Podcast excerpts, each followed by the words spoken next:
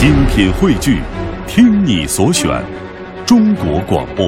radio.cn。各大应用市场均可下载。好的，节目一开始呢，要跟你分享的故事叫做“最佳倾听奖”。刷存在感这样一个概念，应该是很多人都不陌生。就像我们的那个片花是怎么说的来着？刷微博、刷微信，刷出大时代里小小的存在感。但是这篇文章呢，会告诉我们，并不是所有的存在感都是要靠嘴巴说出来，或者说是用指头刷出来的。有的时候也可以靠耳朵来聆听。一起来听最佳倾听奖。人生中最美好的部分，不是任何身外之物，而是心灵的幸福。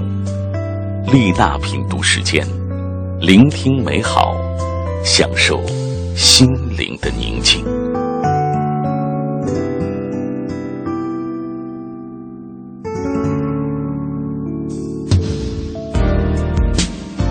有一年暑假，美国高中生露西来我家进行家庭寄宿。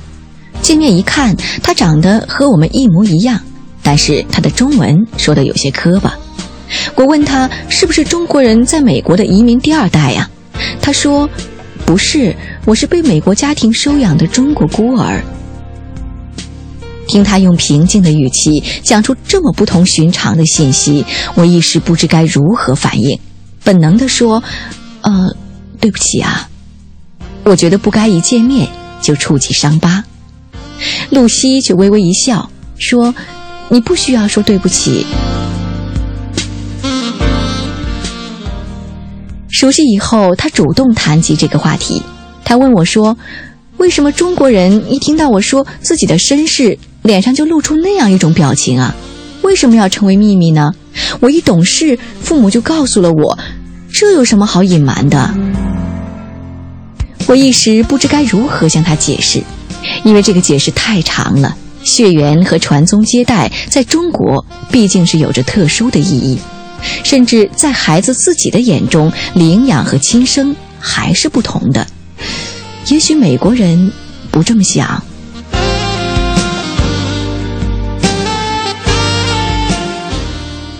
刚开始我还是不敢问他关于孤儿的身世，怕勾起了他的伤心事。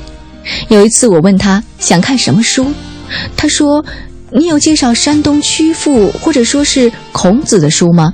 我想多了解一些关于自己的事情。”原来他是从曲阜的一个福利院被领养的，那时他还是一个婴儿，养父母待他非常好，为了他还专门的学习中文，家中还放着一些中文书。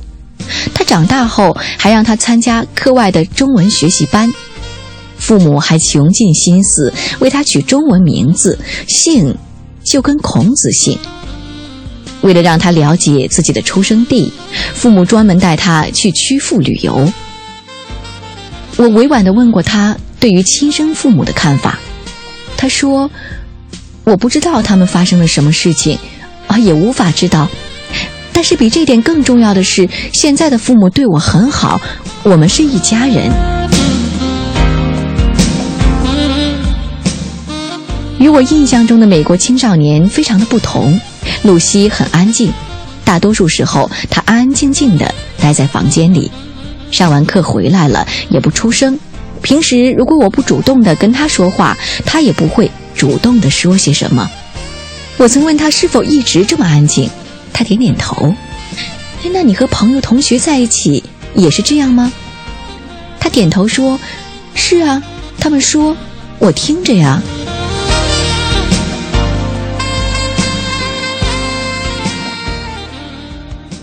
露西离开中国前，所有家庭寄宿的家庭被邀请去和美国的学生联欢，也是与他们的告别。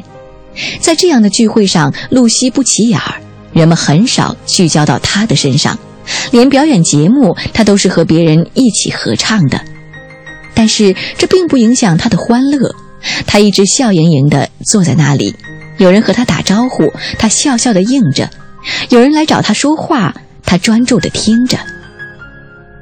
最后一个环节是颁发奖状，让我意外的是，露西竟然也得奖了。她的奖项是最佳倾听者。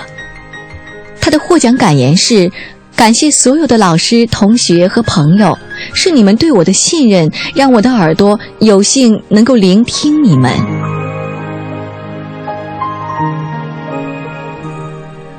我在很长一段时间里一直想起这个奖，设置这个奖的人是多么的睿智啊！他的眼里并不只有那些存在感强、气场强、成为别人聚焦中心的人。他的心里包容所有的人，也包括露西这样更多使用耳朵的人。我也理解了露西身上的直接和坦荡，不仅仅是因为父母教的好，而且是他所在的环境包容他和别人的不一样。露西在身份认同上非常的清晰，她知道自己是谁，孤儿和被领养只是事实，而不是标签，更不是她的耻辱。和过错，她不需要刷他的存在感。